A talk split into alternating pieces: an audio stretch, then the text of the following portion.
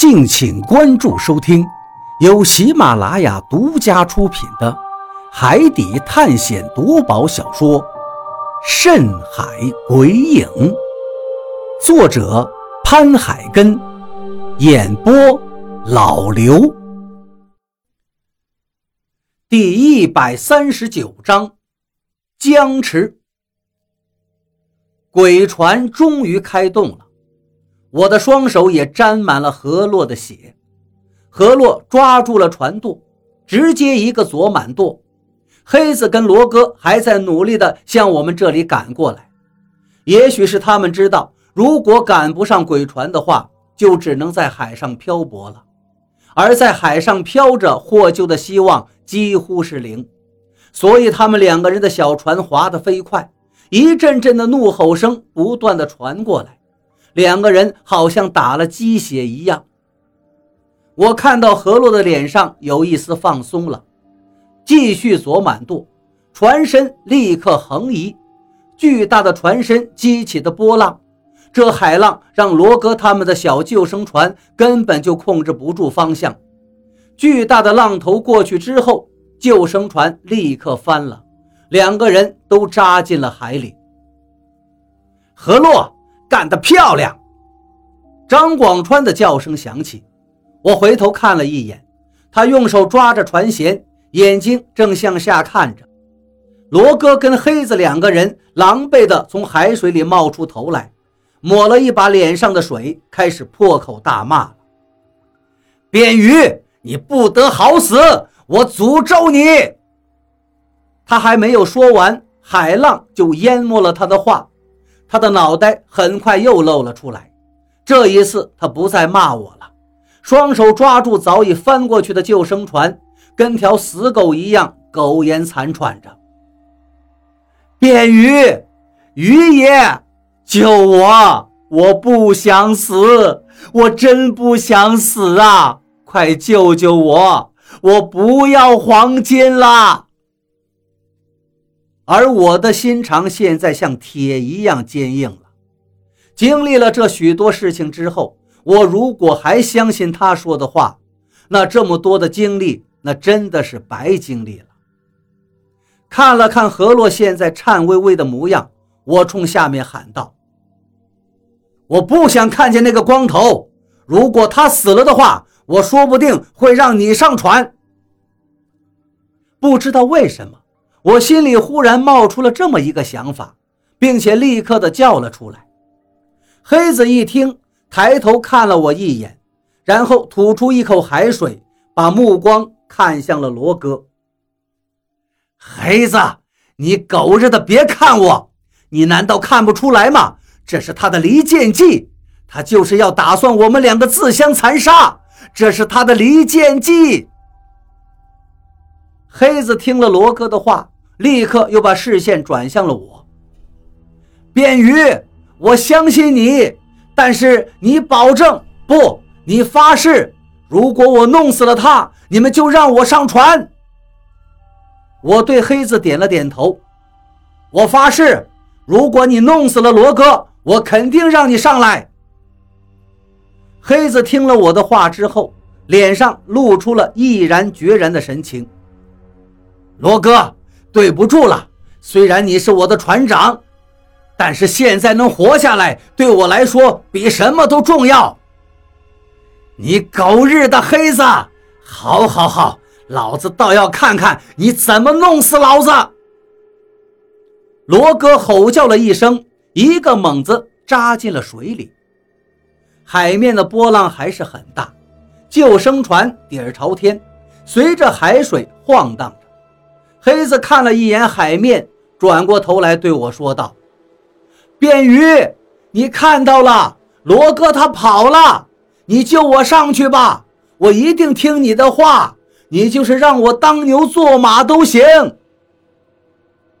我没有理会他，我知道罗哥不可能这么简单的离去的，他们两个表现的也有些不正常，好像在演戏一样。我当然不介意看一场戏。果然，在十几米开外的地方，罗哥又露出了脑袋，而且他手里还多了一样东西，就是刚才那个断掉的鱼枪，现在又被他攥到了手里。黑子好像是看到了我脸上表情的变化，立刻也把脸扭了回去。当他看到罗哥举着鱼枪向他靠近时，他立刻惊慌失措地叫了起来，疯狂地向我这边游动着，一边游着一边喊着：“快救我上去呀！他要杀了我！”张广川厉声斥道：“你们俩狗咬狗，慢慢打吧。小鱼，不用管他们，我们现在就走。”但也就在这时，河洛那边传来了一声重物落地的声音，我赶紧回头一看，竟然是河洛踉跄着倒下了，不由得我心中一惊，对张广川喊道：“张哥，你看着他们两个，我去看看河洛。”小鱼，我没事儿，船一会儿就会开的，但是需要一些时间，所以你们要稳住下面两个人，千万不能让他们上来。我点了点头，那你好好休息，我要看着船下面两个人，不能让他们两个在关键时刻上来。何洛点了点头，你要小心。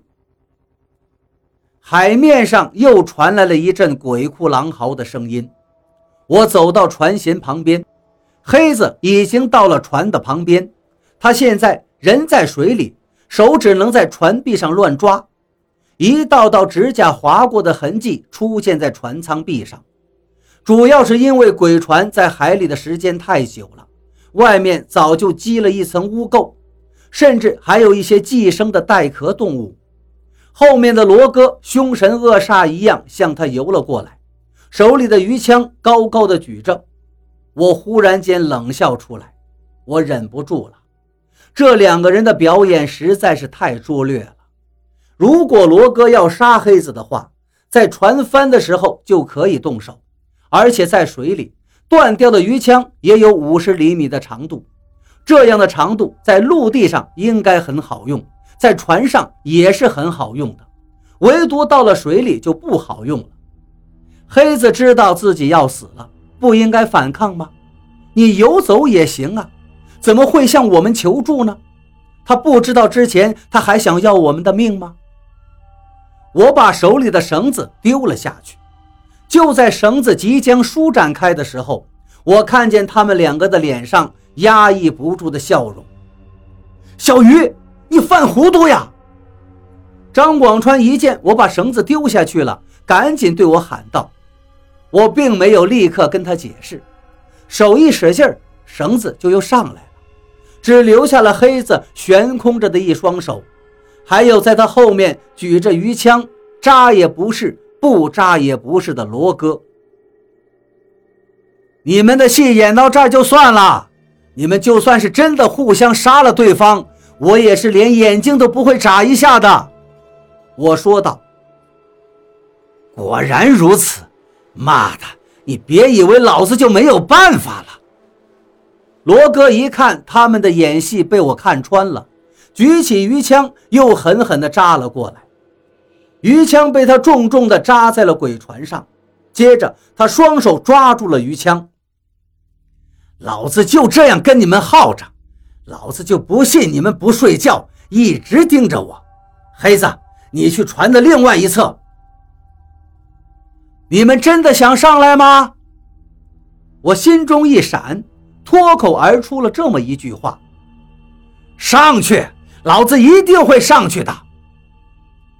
你们就没发现这条船上根本就没有人吗？我说道。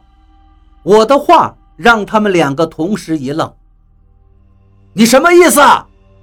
罗哥反问道。我咳嗽了一下，道：“你没有看到这条船破破烂烂的，连船帆都是破的，这是鬼船。你们不知道鬼船吗？”就是船上的人都会莫名其妙的消失的，哼哼，你们上来就不怕莫名其妙的消失吗？你骗鬼去吧！罗哥叫了一声，但是从他的语气里，我能听到一丝的不自然。我骗没骗你？你看看就知道了。这船上没有其他人。算了，我还是跟你说实话吧。知道我们为什么能上鬼船吗？就是因为何洛，他身上有鬼船的诅咒，所以他才能上来。这鬼船就是冲着他来的。你们之前也领教了何洛的手段，你以为他想杀你们很困难吗？不要听他的花言巧语。